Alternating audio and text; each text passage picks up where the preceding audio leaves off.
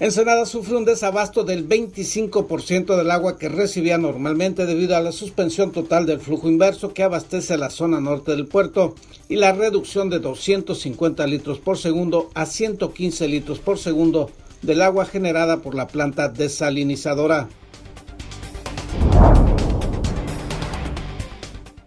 El Ayuntamiento de Ensenada realiza las gestiones necesarias para continuar con las obras de Playa Hermosa sin que se modifique el proyecto original pues sí se cumple con la normatividad ambiental, afirmó Elvia Martínez Santos, coordinadora del gabinete municipal.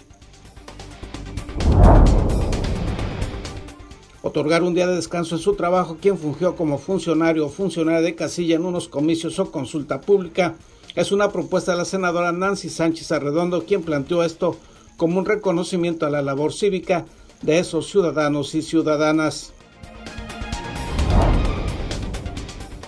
Integrantes de la comunidad LGTBQ y más se manifestaron en forma simultánea en las cinco alcaldías de Baja California para pedir que los ayuntamientos se pronuncien a favor de la reciente reforma constitucional que permite los matrimonios igualitarios.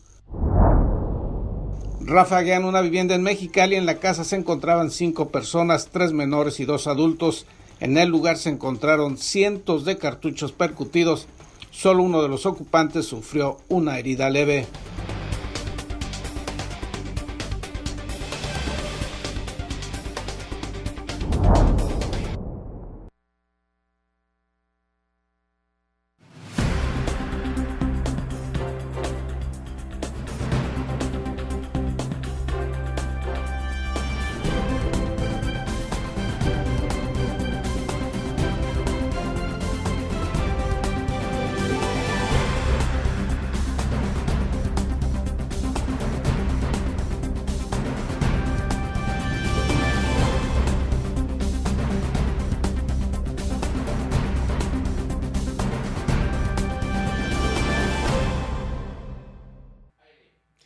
Bienvenidos a Zona Periodística de este viernes 25 de junio de 2021. Este noticiario es una coproducción del periódico El Vigía, Canal 66 de Mexicali y en La Mira TV, la plataforma digital de Ensenada.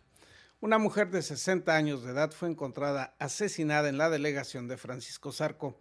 César Córdoba Sánchez nos brinda el reporte.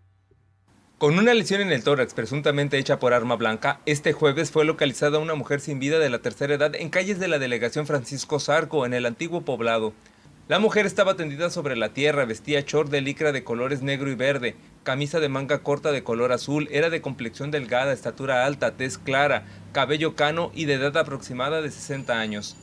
La policía municipal localizó a la femenina eso de las 10.45 horas sobre el bulevar 10 de julio y la calle Aquiles Cerdán de la demarcación, entre las casas del antiguo poblado cercano al arroyo.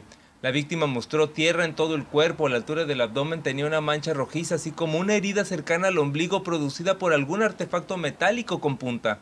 Paramédicos del poblado brindaron los primeros auxilios a la mujer y detectaron que ya no contaba con signos de vida. Esta agresión fue la primera contra una mujer en el presente mes, además sumó el homicidio número 12 de junio y en el año en curso han sido privadas de la vida 236 personas. Para En la Mira TV, César Córdoba. En Mexicali una vivienda fue rafagueada, un hecho que parecería normal en esta situación de violencia que se vive en México y particularmente en Baja California. Lo que resulta inusual y extraordinario es la cantidad de disparos que se hicieron. Ve usted las imágenes, de, las imágenes de nuestros compañeros de Canal 66 de Mexicali.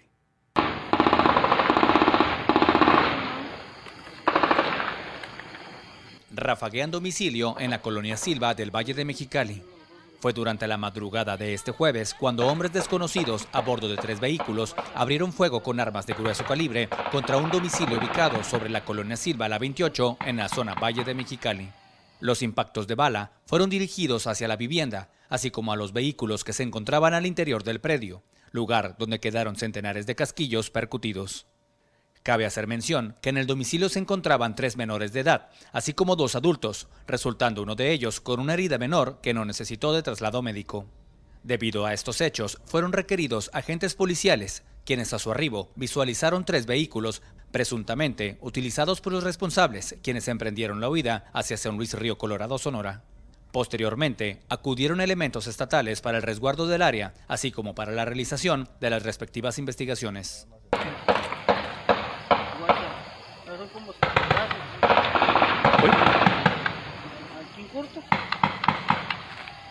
Para Noticieros Contacto informó Ranulfo Cabrera, Canal de las Noticias.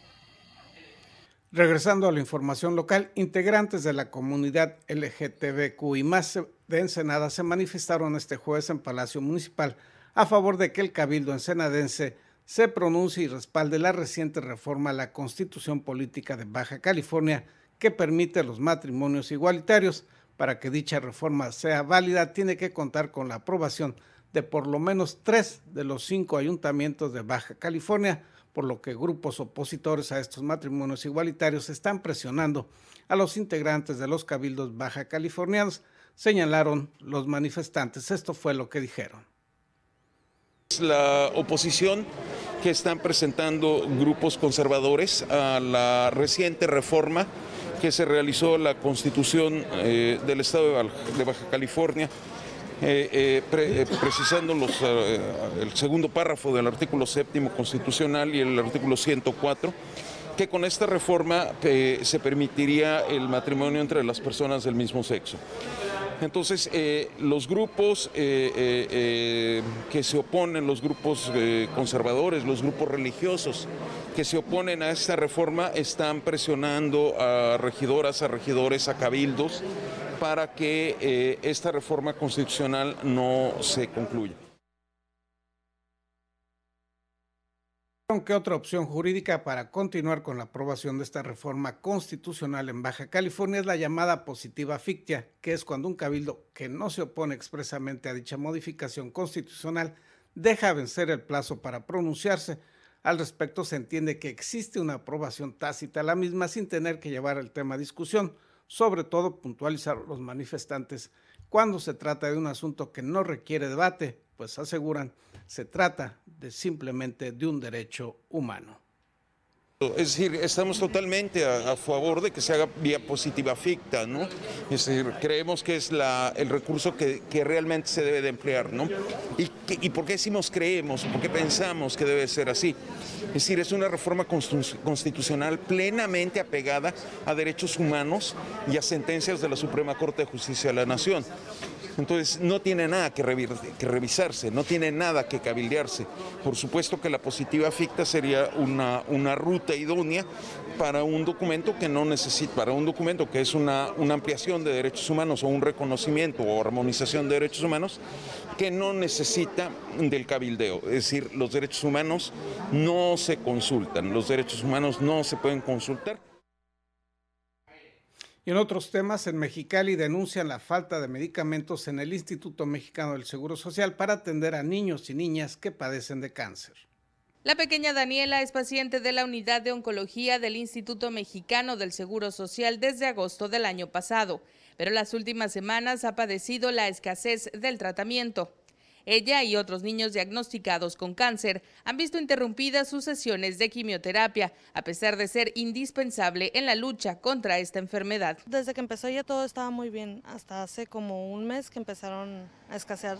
Nos estaban así dando largas de que viniéramos la próxima semana y la próxima semana y no se le aplicaba nada. venían y no recibían. Ajá, no recibíamos nada. Nos decían, para la próxima semana va a llegar, es que no llegó.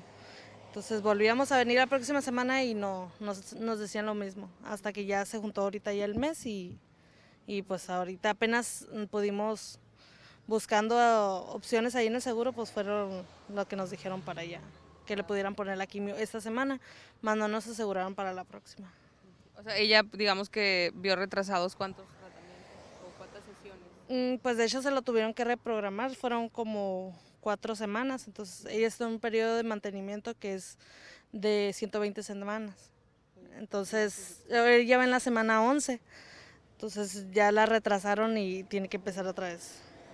En redes sociales, varios padres de familia han expresado su molestia ante el retraso de los tratamientos y hasta ahora la única explicación que les dan en el IMSS es que los proveedores han incumplido con el suministro de los medicamentos. Es, primordial para ellos, pues no podemos retrasarnos porque a alguien se le olvidó pedir el medicamento o algo. Lo que se nos hace curioso es que una institución tan grande no puedan organizarse, decir, si el proveedor no me está surtiendo, saber otras opciones, o sea, tenerles el medicamento a tiempo a los niños. Ellos no pueden retrasarse. Así como a ella le tocó, puede haber otros niños que a lo mejor están más atrasados y a lo mejor no saben realmente lo que está pasando. En contacto informan Israel González Cano y Erika Gallego, Canal de las Noticias. Grave desabasto de agua en Ensenada, se cayó el suministro del vital líquido en una cuarta parte en esta ciudad.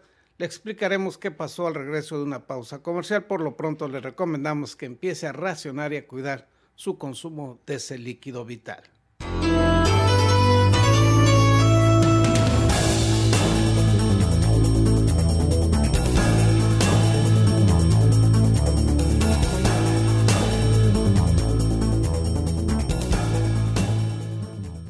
En Daymark Clínica de Ojos ofrecemos un servicio integral a cargo de profesionales expertos en la salud visual. Cuidamos la salud de tus ojos con equipo oftalmológico de última generación, cirugías, tomografías, tratamientos y servicios de óptica. Además, contamos con productos de alta calidad y como siempre, un excelente trato. Acuda a cualquiera de nuestras dos sucursales y confía en la salud de tus ojos en nuestros profesionales. Ofrecemos un amplio surtido de lentes con gran variedad de modelos y tamaños para todas las edades. Daymark, una mejor vista para una mejor vida. Conseguiste esa cita o reunión que tanto deseabas y quieres que todo salga perfecto. Sin embargo, suelen ocurrir muchas situaciones bochornosas que puedes evitar con simples soluciones. Una de las peores es ensuciar tu ropa con la comida.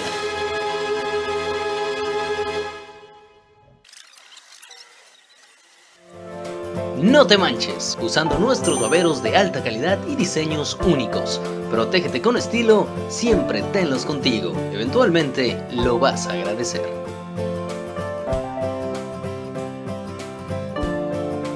Hola, soy Gerardo Sánchez García y te invito a ver en La Mira TV, la plataforma digital de Ensenada. Síguenos a través de nuestras redes sociales.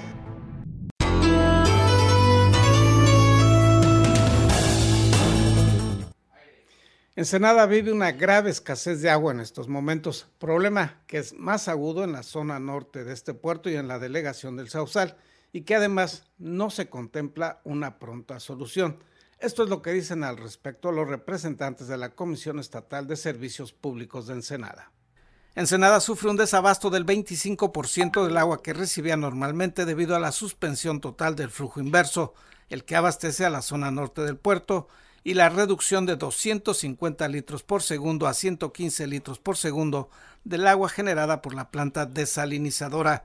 Jaime Alcocer Tello, subdirector técnico de la Comisión Estatal de Servicios Públicos de Ensenada, la CESPE, ofreció este jueves en conferencia de prensa una explicación del por qué se está generando la escasez de líquido en distintos puntos de la ciudad y municipio estamos eh, buscando ahorita que se restablezca al 100% el pozo M5. Todavía mañana se le harán unos ajustes porque es equipo nuevo para poder eh, restablecer 15 litros más, que ahorita son muy importantes para la ciudad, en ese pozo.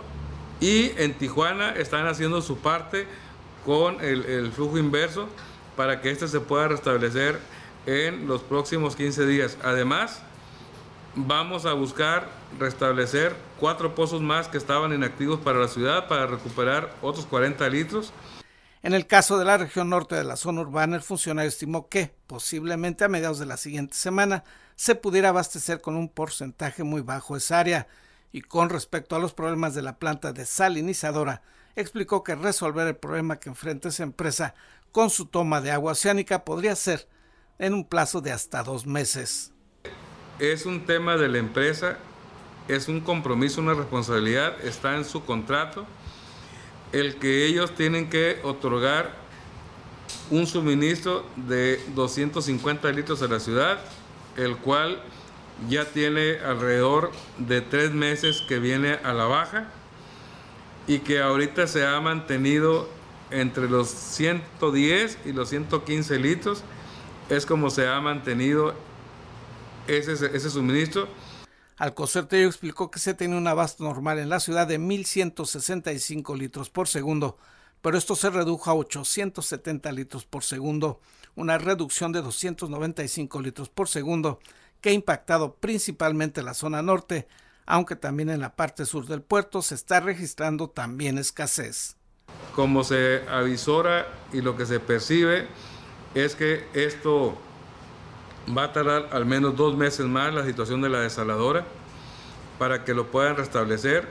Se le va a exigir a la desaladora que tengan un plan B, porque no, eh, no, es, no es un problema del organismo, no es un problema de la CEA el que se tenga que otorgar el servicio. Dentro de su contrato ellos tendrán que establecer alguna toma directa provisional, tendrán que hacerlo con, con la colocación tal vez de una balsa y de, y de un tubo provisional superficial para que puedan inyectar el flujo, el gasto y el volumen a tratar para que puedan darle a la ciudad el agua que tienen contratada. En caso contrario, eh, la CEA está interviniendo para, en su caso, otorgar las sanciones necesarias.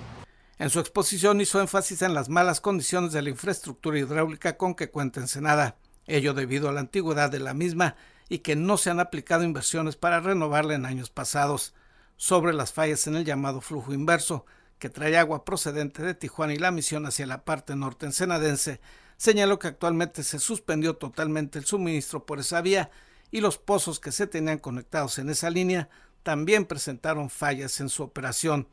Alcocertello negó que vayan a implementarse sistemas de tandeos o racionamientos de agua, pues aplicarlos, dijo, representa más problemas técnicos que realmente satisfacer la demanda de abasto en algunos puntos de la ciudad.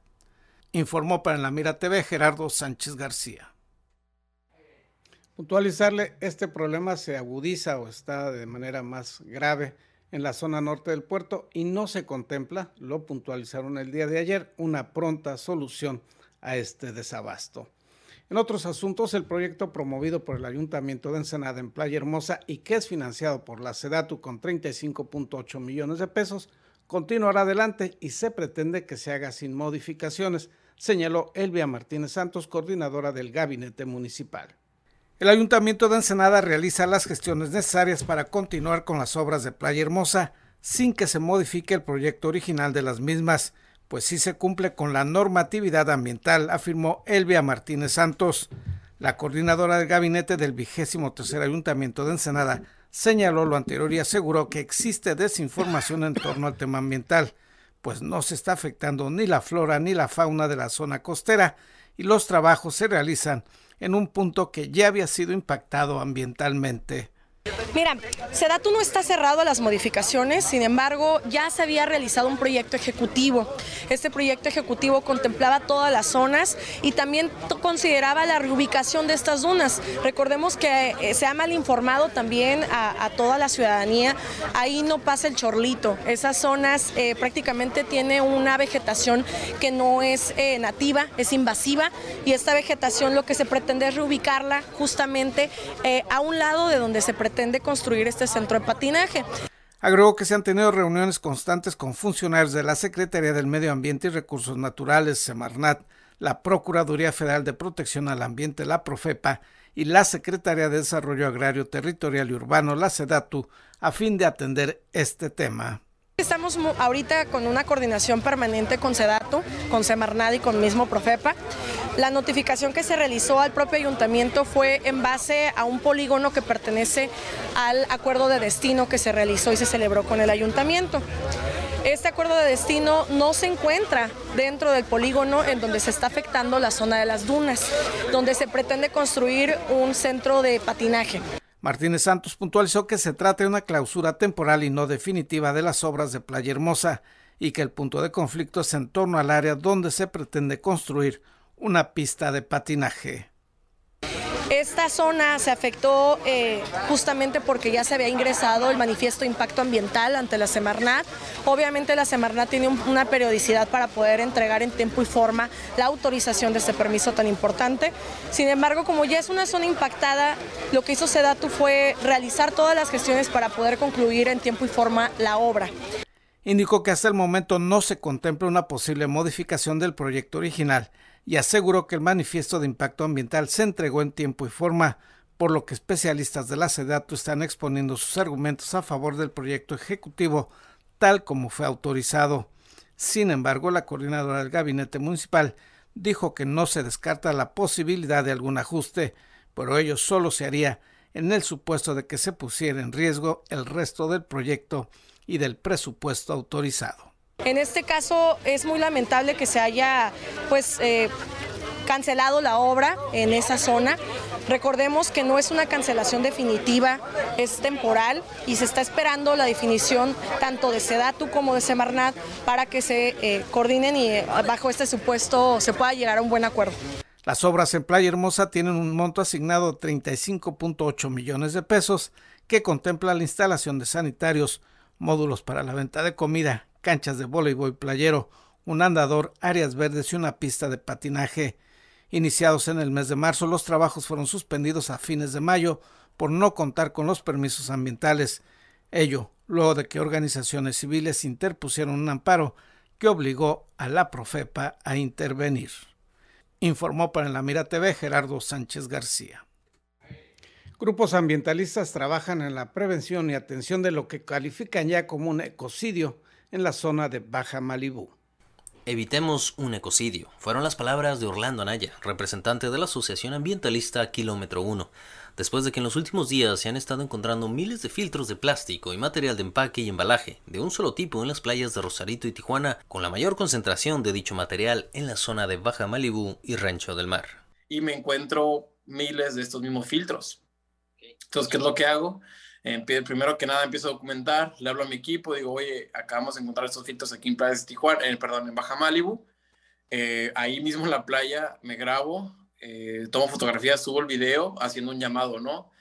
a las autoridades, a, a, las empresas, pero sobre todo a la sociedad para, para evitar que este material ingresara al océano. Afortunadamente llegaron, llegaron pocos voluntarios, ¿no? Llegaron como unos 5 o 10 voluntarios ahí y más las personas que estaban ahí mismas en la playa y pudimos recoger un costal completo de, de este material en un lapso de cuatro horas. Te dieras la vuelta en Baja Malibu y, San Antonio del Mar, Rancho del Mar, toda esa zona, eh, para que veas muy impresionante verlo. Ya, ya en persona, ver cómo llegan las olas y se ve eh, cientos, miles de cuadritos eh, negros de filtros flotando, es algo muy impresionante. Orlando señaló que este tipo de plástico es de larga vida y sumamente nocivo para el ecosistema marítimo y terrestre de nuestras costas, pudiendo las aves y demás animales confundirlo con alimento y por consecuencia perecer. Al momento se desconoce qué empresa está ocasionando tal negligencia, pero que se buscará llegar a identificarla. Este material es algo que hacen para que pues, dure toda la vida.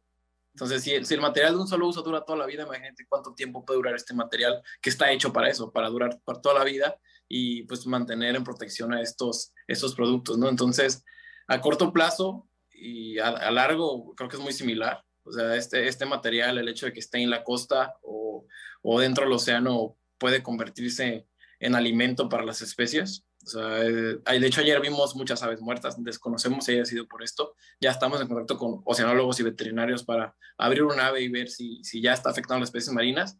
Pero este material, si no lo recogemos, va a durar ahí años, cientos, miles de años. Puede que nosotros desaparezcamos este planeta, pero ese material va a seguir ahí.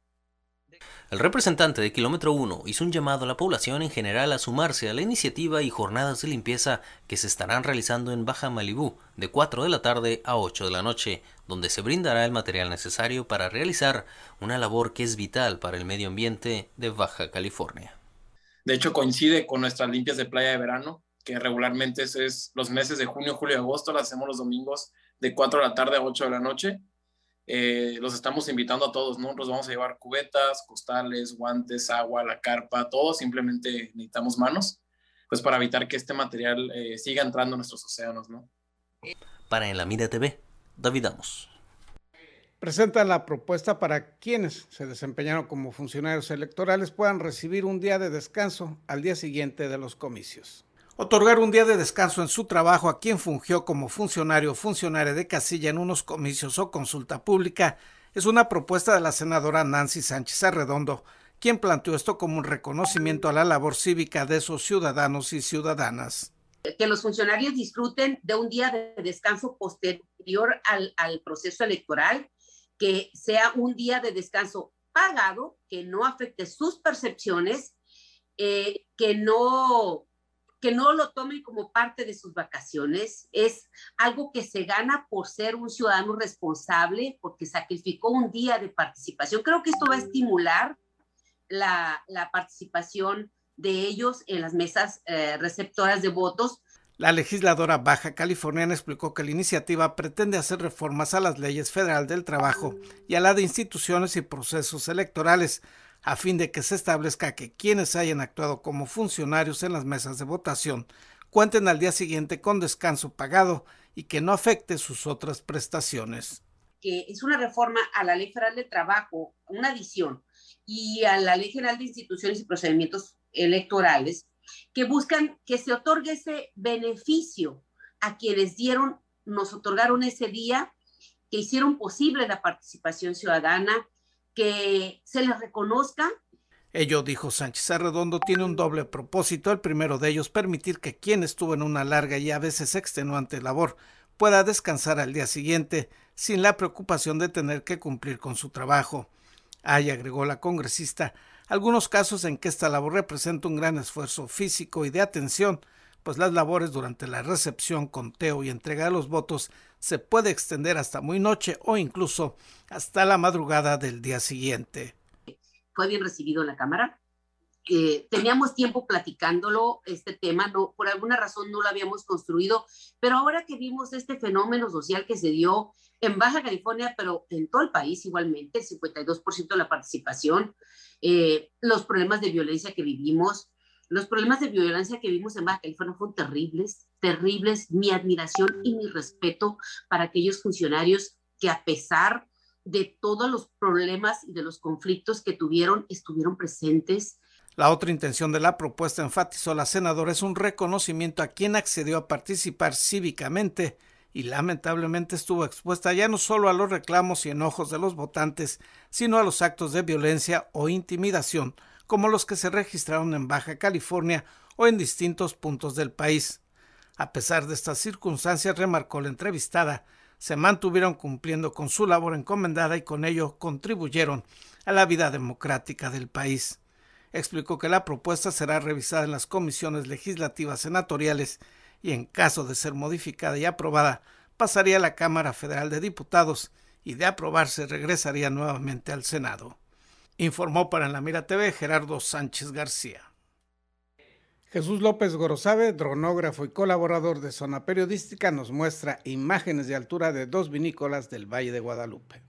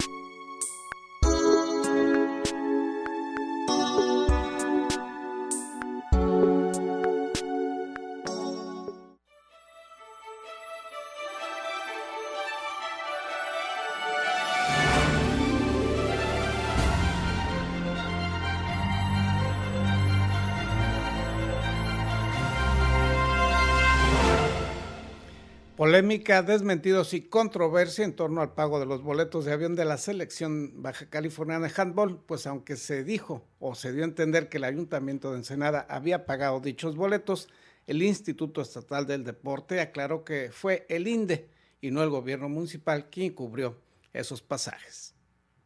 Después de que el Instituto del Deporte y la Cultura Física de Baja California dejara sin boletos de avión a la selección estatal de handball, frustrando su participación en los Juegos Nacionales con ADE, y con esto demostrando la ineptitud del INDE y del director a su cargo, David González Camacho, quien sí se encontraba en estos momentos en dicho evento. Jugadores, padres de familia y cuerpo técnico se trasladaron la noche del miércoles a la casa del alcalde de Ensenada, Armando Ayala Robles, para solicitar y exigir el apoyo con su traslado. Mira, la, situación pues fue que no teníamos boletos, estábamos eh, en parte negativa, eh, medios de comunicación, eh, padres de familia, el Instituto Municipal del Deporte, el gobierno municipal, en fin, se arregló. El entrenador de la selección, Lorenzo Ledesma, informó que el gobierno de Ensenada resolvió una situación que no era de su competencia y apoyó con el traslado vía terrestre de los deportistas y gestionó, a petición de atletas y padres de familia, el pago de los boletos de avión a la selección estatal de handball, categoría cadetes 2005-2006. Nos dieron nuestro, nuestro viaje, eh, vamos con destino a Acapulco, Ciudad de México, llegamos a México, nos trasladan en camión. Eh, pero lo importante es ir. El presidente municipal dio a conocer que la tarde del miércoles los jóvenes que representarán a Baja California en los Juegos Nacionales CONADE 2021 fueron enterados de que no contaban con condiciones para asistir a la competencia. Autoridades municipales reconocieron el espíritu de lucha de los seleccionados, quienes la tarde de este jueves viajaron a la Ciudad de México por vía aérea y posterior por tierra a la ciudad de Acapulco Guerrero, sede de los Juegos Nacionales. Ahorita también estamos peleando eh, en Olimpiada Nacional.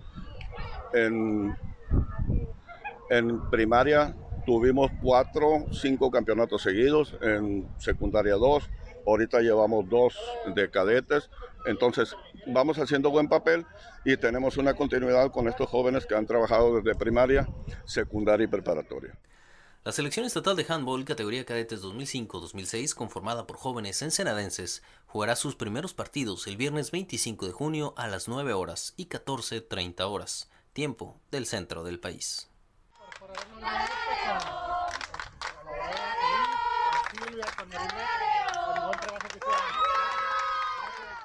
Para En la Mira TV, David Amos.